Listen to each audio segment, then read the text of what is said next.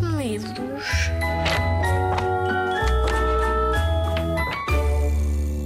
Alguma vez vos falei dos Ramplings? São um grupinho muito interessante e a história que vos vou contar passa-se na vila de Caer. É lá que vivem estas criaturas peculiares e apetitosas.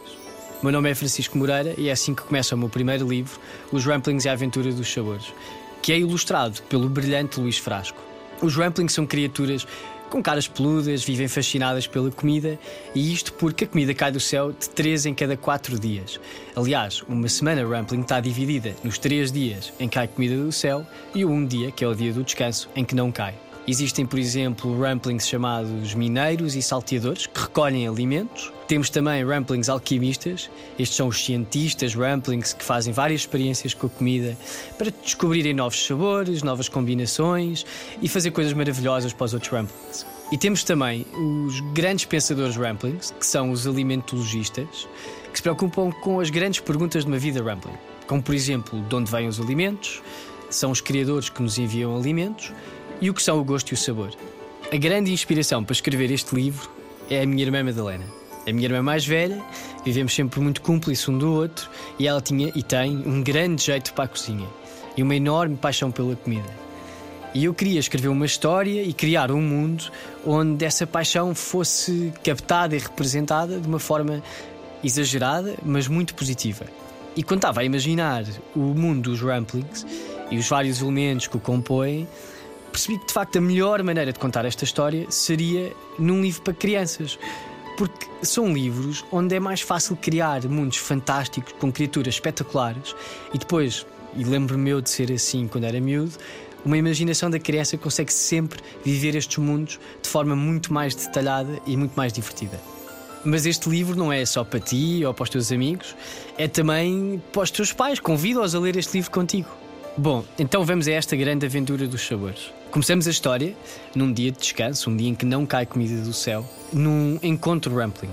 Isto é o encontro da Casa dos Alimentos e dos Sabores, em que temos o Shama Ruffalo, o Rocket e a Karina e mais outros Ramplings em grupo a ouvir o que o Shama Ruffalo tem para dizer aquela semana. E isto é muito habitual na vida deste grupo, que são os Ramplings, que é terem estes encontros. E nesta história temos a Casa dos Alimentos e dos Sabores e temos a Igreja uh, dos Alimentos. Há aqui uma grande questão, que é começam a desaparecer Ramplings. E o Rocket fica muito preocupado, o Shama Ruffalo ficam muito preocupados e não sabem bem o que, o que hão de fazer. E ao mesmo tempo aparece a pequena uh, Jodie, que é uma Rampling mais nova, muito curiosa, e que lhes faz uma pergunta. E a pergunta é se os Ramplings da Casa dos Alimentos e dos Sabores não são grandiosos. Isto porque houve outros Ramplings na escola que lhe estavam a dizer que eram todos estúpidos, os, os da Casa dos Alimentos e dos Sabores. E ela estava muito confusa. E há aqui um momento que eu gosto muito, em que o Shaman Ruffalo responde a dizer só isto. Primeiro de tudo, ela tem que ir descobrir o que é que significa ser grandioso. E depois ela há de perceber se os ramplings da Casa dos Alimentos e dos Sabores são grandiosos ou não. Ele escolhe não lhe dar a resposta, mas sim encorajá-la a descobrir a verdade. E eu acho que um bom professor é isto: ensina-nos ou encoraja-nos a descobrir as respostas. Pelo menos foi assim que sempre foi comigo e quando eu escrevia em miúdo e encorajava-me sempre a ir à procura da próxima parte de uma história e não me davam a resposta. Eu sempre gostei muito disso, então quis incluir este momento no livro. O nosso personagem principal, o Rocket, é um mineiro de alimentos. Isto significa que ele vai às minas trabalhar eh, três dias por semana a recolher alimentos para os outros ramplings de Caer. E um dia está a trabalhar e é confrontado pelo Sniper. O Sniper, que em tempos foi um salteador de alimentos e que vem com uma mensagem que acredita ser muito importante e desafia todos os ramplings a abandonar o seu trabalho e irem com ele para um sítio que existe nas alturas deste mundo, que são Astratos. E diz que lá existe casas, alimentos, segurança para todos os ramplings e que nunca mais têm que trabalhar. O Rocket fica desconfiado, acha que é impossível dar-se tanto sem se pedir nada em troca e fica muito defensivo e preocupa-se com os outros ramplings. Mas o Sniper continua com a sua mensagem e convence alguns a irem com ele. Rocket acaba o dia muito triste, mas tinha que acabar o seu trabalho e quando acabou, pegou nos alimentos que tinha recolhido, entregou-os para serem distribuídos e ficou com alguns que levou para casa para a sua irmã, Elodie poder fazer experiências e alguns deixou no boticário. Não disse porquê. A Karina, que é responsável pelo boticário, ficou muito desconfiada, mas no Rocket ela confiava e deixou estar tudo. E por isso nunca fez mais perguntas. A vida deles continuou e foram desaparecendo mais Ramplings. A determinada altura, o Rocket fica muito preocupado e decide que tem que ir à procura, tem que ir descobrir o que é que está a passar. Ele percebe que é provável terem todos ido com o Sniper para as estratos, mas mesmo assim tem que verificar. Então pede à Karina e ao Chama Ruffalo para ir com ele. E eles sobem até lá acima, descobrem este novo mundo construído nas estratos superiores, onde o Sniper de facto tinha eh, arranjado comida para todos. Mas o Rocket continua sem acreditar que é tudo de graça e decide, à frente de todos os Ramplings, confrontar o Sniper. E aí sim revela-se o Sniper.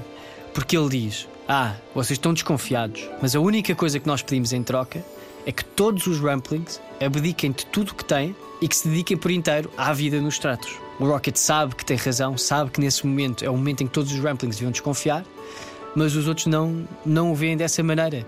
Preferem ter uma vida fácil, preferem ter comida que nunca mais acaba e decidem ficar com o Sniper. O Rocket, o Shaman Ruffalo e a Karina regressam para Caer, muito preocupados com o que está a passar, mas sem saberem o que fazer. Até que um dia o Shaman Ruffalo tem uma premonição que vai haver uma grande catástrofe. Eles ficam ainda mais preocupados com aquilo que haveriam de fazer. E poucos dias depois revelou-se que de facto ele tinha razão e houve uma grande catástrofe que destruiu muito das estratos. Então o Rocket segue muito rapidamente ao encontro dos outros Ramplings para ver se os consegue ajudar. E quando lá chega, tem uma grande surpresa, porque encontra o Sniper pendurado num buraco muito grande, prestes a cair, e vai lá para o salvar. E o Sniper decide que não quer ajuda, porque ele foi um fantoche, por assim dizer, da Igreja dos Alimentos e estava muito preocupado que o apanhassem. E não quer a ajuda do Rocket, que teve razão este tempo todo. Mas há ali um momento de dúvida em que ele ainda se estica para agarrar a mão do Rocket, falha e cai. Poucos dias depois, os Ramplings tinham ido para as tratos, regressam a cair, sem nada. O Rocket revela-se o grande herói da história, porque descobrimos que os alimentos todos que ele tinha guardado no grande boticário, ele tinha guardado, estava preocupado, estava preocupado que um dia os Ramplings voltassem a viver o que eles chamavam da era da fome. Então foi guardando comida para se houvesse uma grande catástrofe, eles pelo menos terem comida para sobreviver os próximos dias. E foi buscar esta comida ao boticário e foi entregar aos vários Ramplings que tinham ficado sem nada, que, como é óbvio, todos os Ramplings de KR e aqueles que se tinham ido embora ficaram muito felizes e muito gratos e decidem que alguma coisa tem que ser feita para agradecer ao Rocket. E então, numa grande cerimónia, decidem que está na altura da vila de Caer ter o seu primeiro chefe e escolhem o Rocket como esse primeiro chefe de Caer. Há um pequeno segredo no final deste livro, é um livro que tem 10 capítulos, que se chama Os Ramplings e a Aventura dos Sabores, e que podes ler, é, porque foi editado pela oficina do livro. E como os Ramplings gostam de dizer quando se despedem, que os vossos banquetes sejam abundantes e generosos.